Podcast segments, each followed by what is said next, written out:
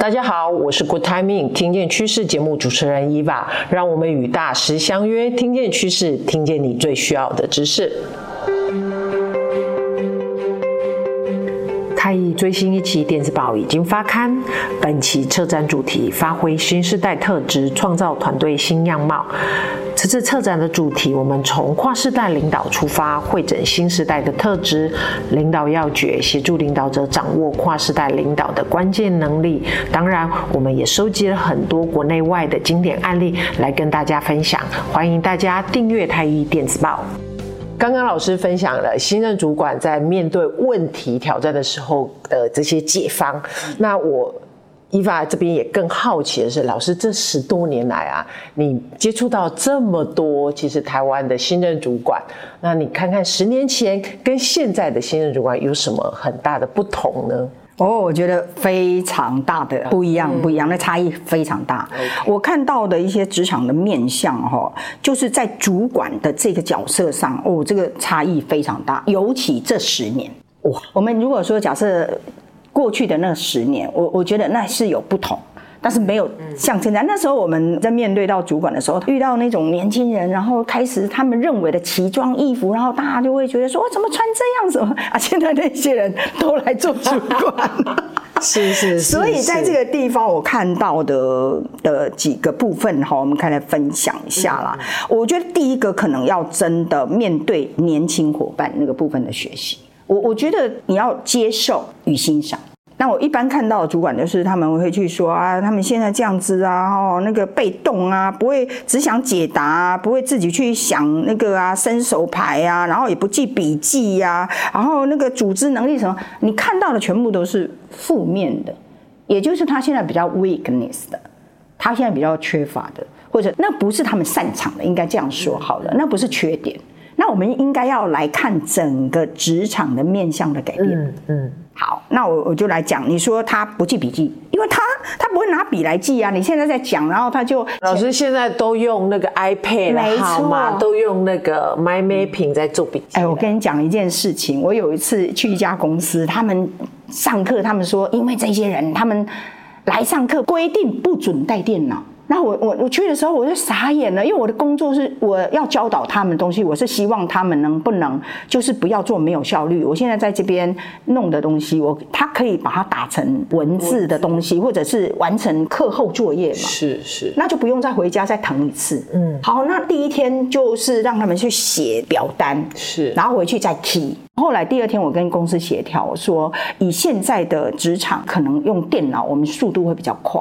就他说，可是他们拿电脑，他们就不会听你讲课。我说这样好不好？你们让他们把它带来，然后课堂上的纪律我来负责。结果那一天我们的速度比上一题还要快，就去年的那一题还要快，因为电脑。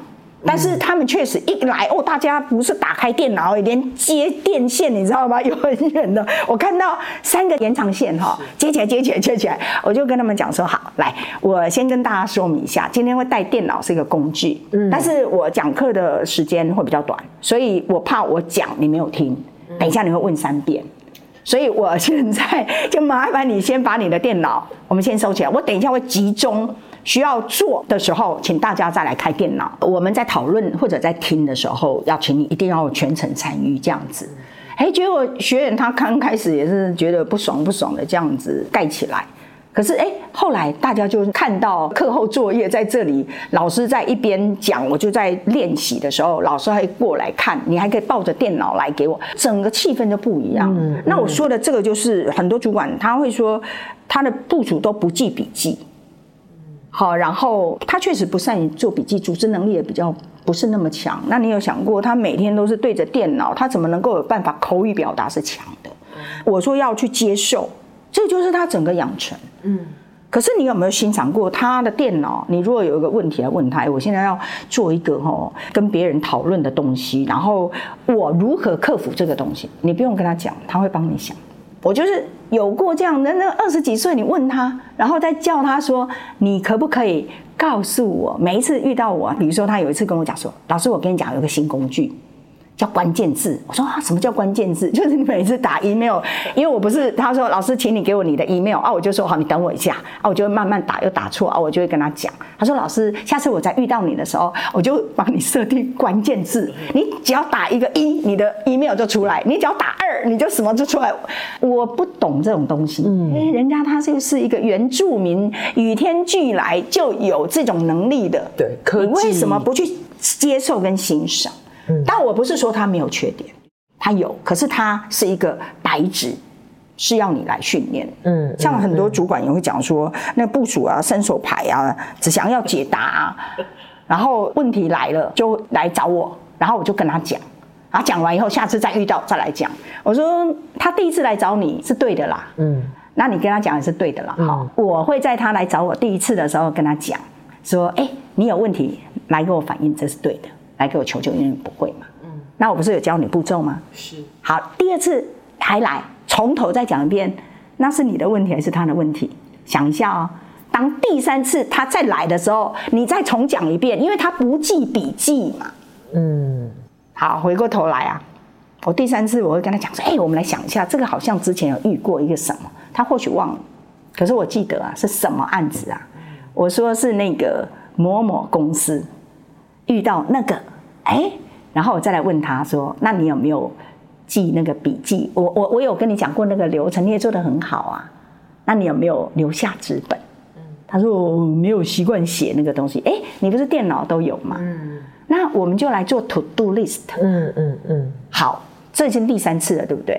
我这一次就教他，我也不用第一次就规定你要写，因为他不知道为什么要这样写。第二个，我也不用去指定你一定要用什么工具。但是当你第三次来问我的时候，我们就必须要有一个 to do list。好，那他下次第四次来问我的时候，他必须要带着 to do list 提出他的问题，因为他已经会思考他为什么来问我，因为这个我处理过，可是状况有一点点不一样啊，我又要来欣赏他了。我说：“诶，你很这个很不错哦，你还看到两个案子的差异，然后这时候我会怎么样去处理？”好，那这中间我就会带着他，我说：“那这两个的条件差异在哪里？”那我再问你一个问题：当他这样子，为什么不能是用我们原来那个方式？他说：“因为这样，所以那样。”我说：“哎，You got it。”好，所以在这边呢，我们再重新写一个 To Do List 里面的。但书或者要加强，因为状况的差异，所以你的 to do list 里面其中有一个叫做状况，叫做 if yes 往这边，if no 往那边，流程表又出来了。我我要讲的就是说，那十年前的主管他是口说，然后你要悟，领悟的悟哦，那 可是现在的学员没办法。以前老师讲了一个故事，就要我们去哦，给你们的启发。我们可能基础够，我可以从过去的经验，我可以有很多启发。可是现在的年轻人的的这个部分，我现在说的年轻人，哎，说实在的哈，我已经看到二十几岁当主管了。这在我们十年前是我在上课的时候，你下面不会有二十岁的主管。嗯嗯，你看到的基层主管大概几岁？然后中阶主管大概几岁？然后那个高阶主管大概几岁？那好像是有一个年轮。哎，真的不会有那个，可是现在不一样哦。你在高阶主管，你会看到非常年轻。因为现在组织扁平化，然后团队也都是任务导向的方式来组织，所以对呀，嗯，主管的年龄层其实这普遍其实三十多岁，现在已经是很多企业的一个新任主管了。所以也想请教老师说，您观察到，那你有没有哪些就是想要提点这些？主管如果他自己想要做一些能力养成，或组织他们在做能力养成上面可以 focus 的几个项目。嗯，好，我们就从十年后来谈起，嗯嗯、也就是现在的主管，刚刚叫新任，那现在就叫现在的主管。嗯、呃，晋升到主管的养成时间是短的。嗯，以前可能我要我执行的工作大概要做个。五年、八年、十年，我升上来做基层主管或中阶主管。可是现在那个时间整个缩短。对。好，那你现在变成说，你要学习的东西很多。Yeah. 然后你的教导能力有没有提升？嗯。那你知道教导之前要先学会自主学习呀、啊。主管本身他要有一个自发性的，就是你会遇到一些东西，你就会知道不足。比如说现在又有一个新系统的操作，对不对？才才学完一个东西，又一个新的系统进来。那你的那个快速学习，你有没有从学习里面去问别人怎么样学比较快，然后可以融会贯通？那这个绝对不是你土法炼钢一个人，我觉得你需要团队。那你既然是主管，为什么不把大家叫过来？哎，这个东西我们可不可以新的系统里面，我们以前的旧系统怎么处理？那新的系统怎么处理？这中间的差别是什么？我早开个会，我大概叫大家来，哎，就可以 list 出来。然后大家也可以在开会的过程里面。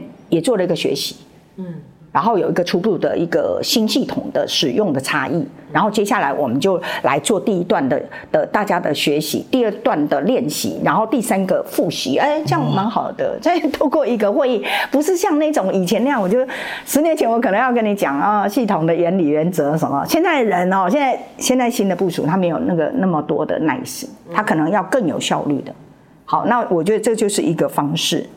那另外哈，最多的人他就讲到说哈，现在的部署他就伸手牌，只想要解答啊，不会自行去思考，然后延伸可能会有的解决方案等等的，像这种的我听到蛮多的，所以在这个地方，主管是不是应该要有逻辑的去引导他？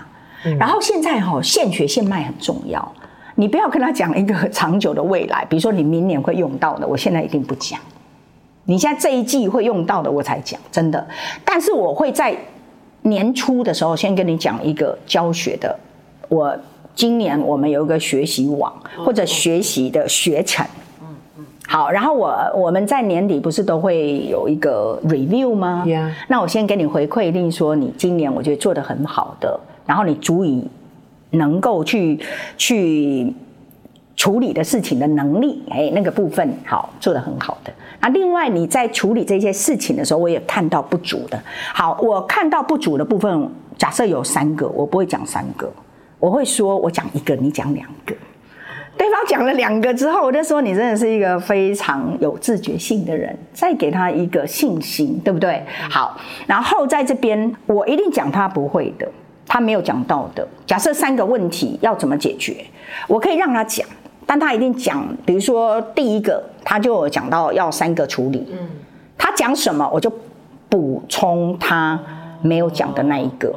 然后他有讲的，我就呼应他为什么这个练习或改变或增长的那个部分，我觉得很好。嗯，哦，我会做这样的呼应。OK，因为跟他是有来有往的，是他自己在做他的 plan。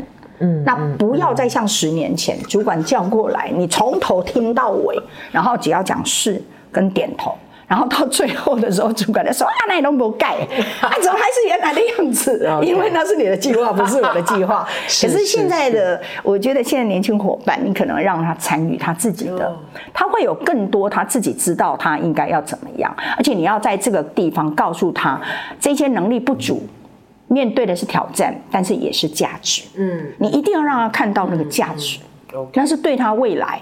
啊，那个价值不是我告诉他的，是要他告诉我的。理解，所以其实应该说，在这种过程中，其实要让现在的伙伴、新任主管，其实应该创造更多的机会跟空间，让你的伙伴可以参与，然后你要适时的跟他互动，透过互动也可以比较清楚知道他对于这件事情的学习到哪边。对对，就是现在的主管，现在主管必须要这样。我常常在讲说，哈，以前我们都是各自成长嘛，是。可是现在需要群养，嗯，就是一起，因为他们的养成呢，他们以前在学校啊，现在就是，嘿，那个什么，我我的一个报告不会写，啪。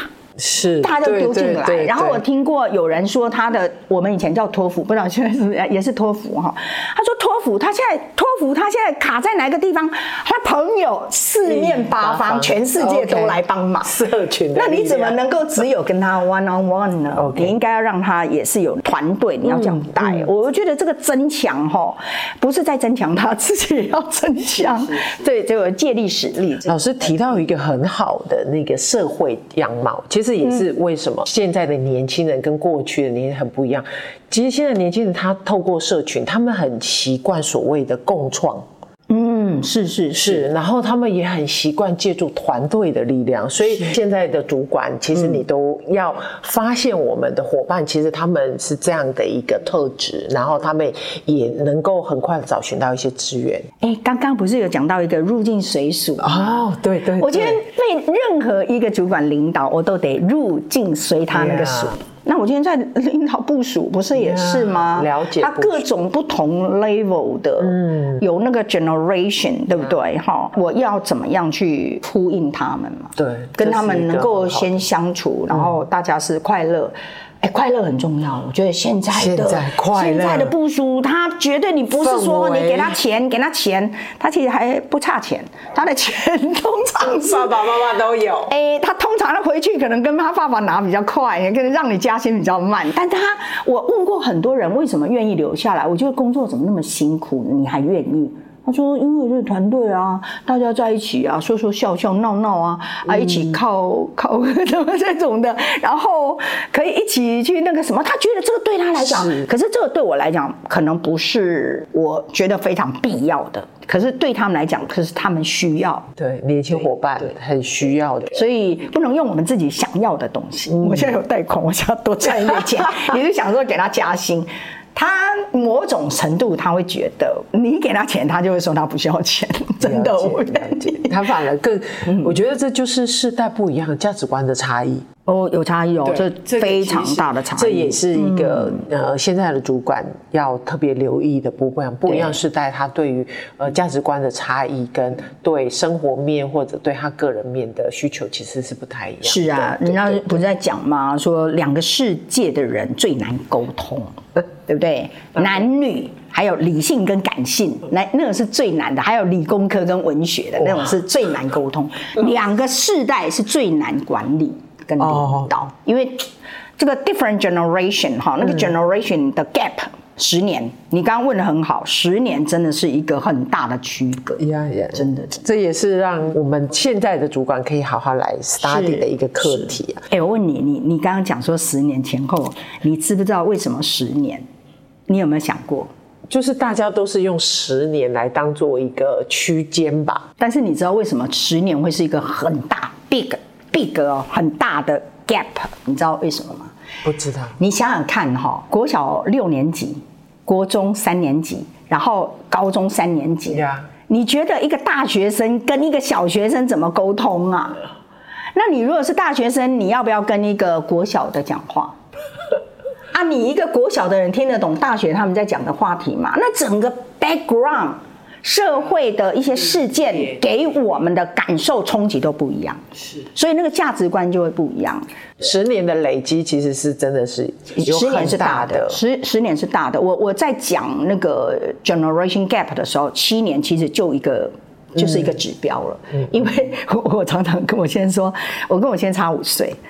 他说：“哦，你要国中我都不会给你用啊，为什么？因为他觉得你这个小屁孩，对不对？那我们说你那么老，哎，其实七岁哈，就是国中跟大学那个概念，或者是高中跟国小，你去想，这中间会隔两个。”学习的那个就是国中、高中那种，对对对对，所以七年就已经是一个 gap 了，那十年绝对是一个大的 gap，二十年就不用讲了，所以二十年会发生在家庭的那个问题都出在那里，对，十年应该也是现在比较多的，对，就是比较在职场上面比较清楚看得出来，是是是，老师我我还有一个好奇就是。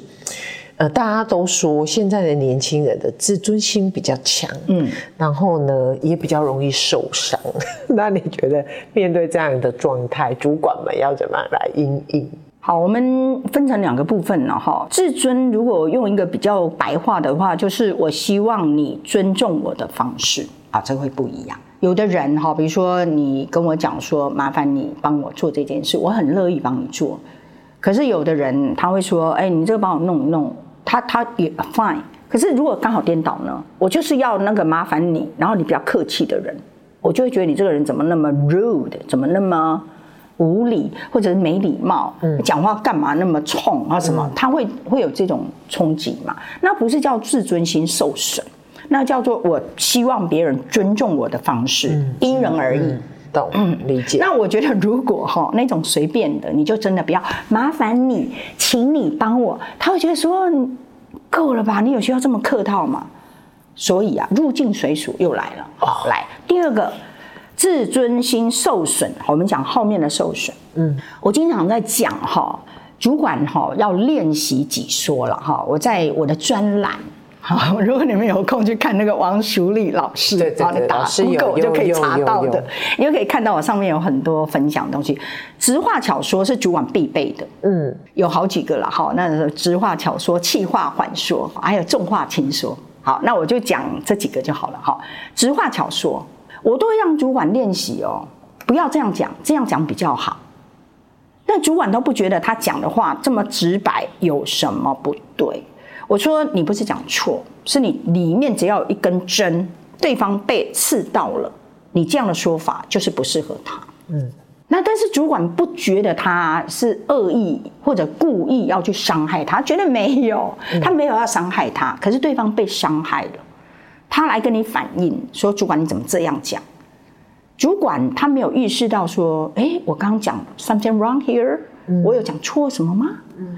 他可能会说：“哦，我讲这有什么那个？啊，你干嘛自尊心那么那么强啊？出来社会就是要历练呢，啊，有需要这么怎么？他俩讲啊，拜拜跟你讲啊，对不对？嗯、可是如果我能够停下来说，好，我刚刚一定有说了什么？我先假设我说了不妥的话，但不妥不叫不对啦，嗯，就不妥，对这个人不妥。他既然跟我反映了，我一定要知道是什么，嗯、我就可以去。”看出来他敏感的字眼是什么？嗯嗯，他不喜欢人家讲他什么。好，我曾经有一个学员，他跟我讲说：“老师，我真的非常赞同你说的这个直话巧说。那个那一根针可能就一个字而已。他说的就是他有一个有一个部署，然后他就在经营那个市场，然后他就跟他讲说：啊，你都来公司都已经七八年了，啊，你都没进步，没进步。”结果人家他的就是那个另外一个主管，就是一个圆融、讲话比较，呃，他就会讲的比较好的人，就说啊，不换波啦，阿姨的市场不赶快嘛，用赶快的方式，他用赶快的方式在经营，不换波，不进步，差几滴。后我就觉得，我说我非常谢谢他跟我分享这个这么实际的案例，非常好。就说像这个的话，就是主管要去理解。当然，我也有在。专栏里面有时候会讲到那个五字大不同啊，什么自律呀、啊、好自信啊，哎，卖个关子哦，不能讲完。其中有一个叫自尊心，所有主管里面，他在自尊那一块是最，就是最就觉得说啊，这个代际为什么会有那么多的一些有的没有的，想那么多干什么？可是每一个人本来就有他的成长，他就有他介意的事情，跟他敏感的字眼。那我觉得在面对这些。不要说是年轻，我觉得只要是面对部署，我都会特别的注意。嗯、那你知道为什么只有部署吗？你会敢跟客户这么直白？欸、你敢跟你的主管这么北吧？你不敢。不可是你部署，你会觉得自己人不需要那一套。可是反而就会显露出来，我看到的是这样。哇，谢谢老师，又出现了很多三字诀，很重要的提醒，不知道大家有没有赶快记下来？嗯，好，那我想今天的分享非常精彩，我发现真的有点欲罢不能，所以呢，我决定还是要邀请老师再来上一集，来谈谈新任主管在面临我们。晋升之后有哪些课题或者管理能力之外，我们还有哪些软实力可以来自我精进的？那我们欢迎老师下次再来。好好，谢谢大家，我是王淑丽老师，One Two Three，老师下次见，加油。